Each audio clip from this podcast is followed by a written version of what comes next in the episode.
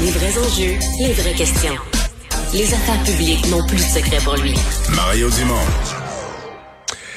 Et c'est notre ami Gilles Barry qui est là aujourd'hui. Salut Gilles.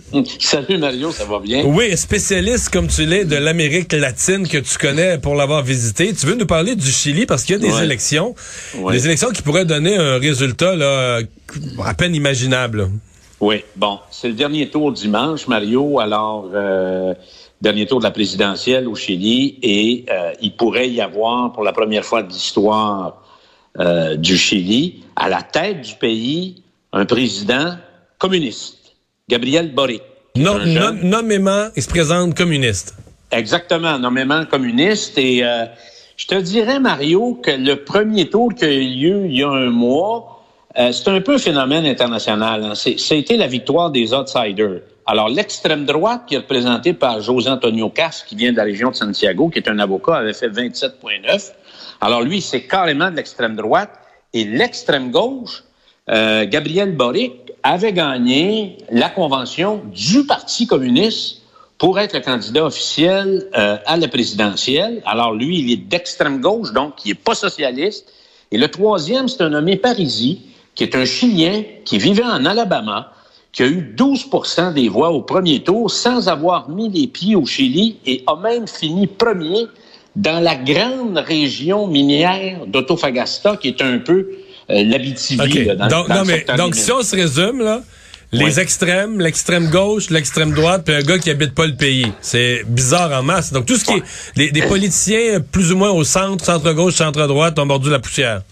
Tous les partis traditionnels, les partis qui ont formé le gouvernement, qui ont été majoritaires au Sénat ou au Congrès, euh, soit le Parti socialiste, euh, euh, la droite avec Rénovation nationale et la démocratie chrétienne qui a fait, il a défait les, qui a quasiment défait Pinochet, ben, ces gens-là ont été carrément euh, lavés lors du premier tour. Alors, qu'est-ce qui va se passer, Mario? Et l'autre phénomène du premier tour qui est inquiétant, Mario, c'est qu'il y a eu beaucoup d'abstention. À 50% à peine les gens ont voté. Alors, qu'est-ce qui se passe aujourd'hui? C'est que, bon, d'abord, les partis traditionnels ont ramassé des pinottes. Le pays est littéralement cassé en deux. C'est une fracture.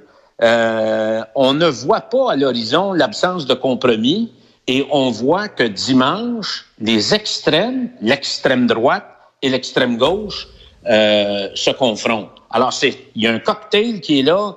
Il faut avoir lu sur le Chili, particulièrement euh, Jared Diamond, qui a, qui a fait une étude très approfondie sur le coup d'État et qui a, euh, qui a fait d'autres analyses à travers le monde, puis qui dit que dans le fond, quand le pays est scindé en deux, euh, il n'y a pas de place au compromis. Il y a là un cocktail explosif pour euh, assister à une explosion sociale, politique Mais toi qui- et ouais.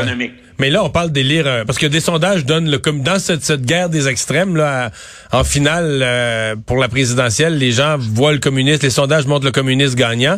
Est-ce que ça inquiète? Tu représentes ou tu travailles avec des entreprises qui, au fil des années, ont fait des affaires? Il y a des Québécois qui font affaire euh, au Chili.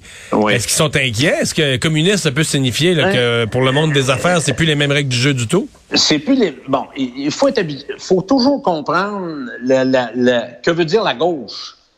On est quand même un pays assez à gauche au Canada, puis le Québec est assez interventionniste, mais c'est c'est pas communiste. Alors, ce qui est spécial, et ce matin, il y a eu une déclaration de l'ancien président Lagos que j'ai connu à l'époque d'Hydro-Québec au Chili, qui fut sans aucun doute un président socialiste, un des meilleurs présidents depuis le, le coup d'État de, de Pinochet.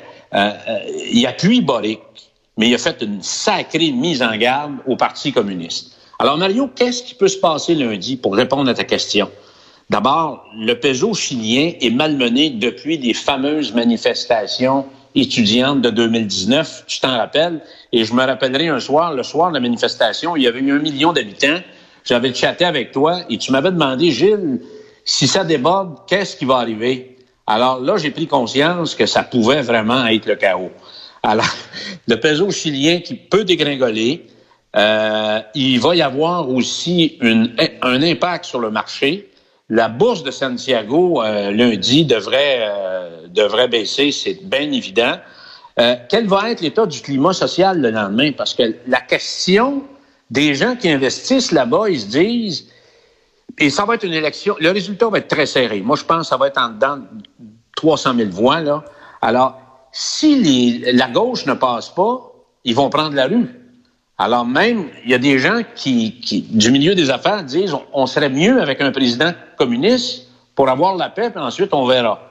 Mais ça, c'est peut-être un risque. Donc, ce qu'il faut regarder, c'est Boric, s'il passe, il va nommer qui comme conseiller et quelle sera la confection, la nomination de ses ministres. Ça, c'est important, Mario. Est-ce qu'il va changer le président de la Banque centrale, Mario Marcel, qui a une crédibilité à toute épreuve euh, au Chili? Et encore une fois, quelle sera la présence du Parti communiste dans les sphères d'influence et dans les nominations, soit autour du président ou dans le Conseil des ministres ou dans les, grands secteurs importants de l'État chilien? Si j'élargis la discussion, comment t'expliques ce phénomène de la ce qu'on pourrait appeler la montée des extrêmes. Là. Pourquoi? Ben, c'est un peu arrivé en France en passant. Là. Euh, les, socialistes en France là, avaient pris une débarque. Qu'est-ce qui fait que là, on se retrouve, par exemple, au Chili, que les partis traditionnels sont euh, cloués, rivés au plancher, puis qu'il y a des partis les partis communistes, des partis extrémistes qui allaient chercher quelques pourcentages l'autre fois, qui allaient chercher euh, quelques votes à gauche et à droite, tout à coup deviennent les forces dominantes?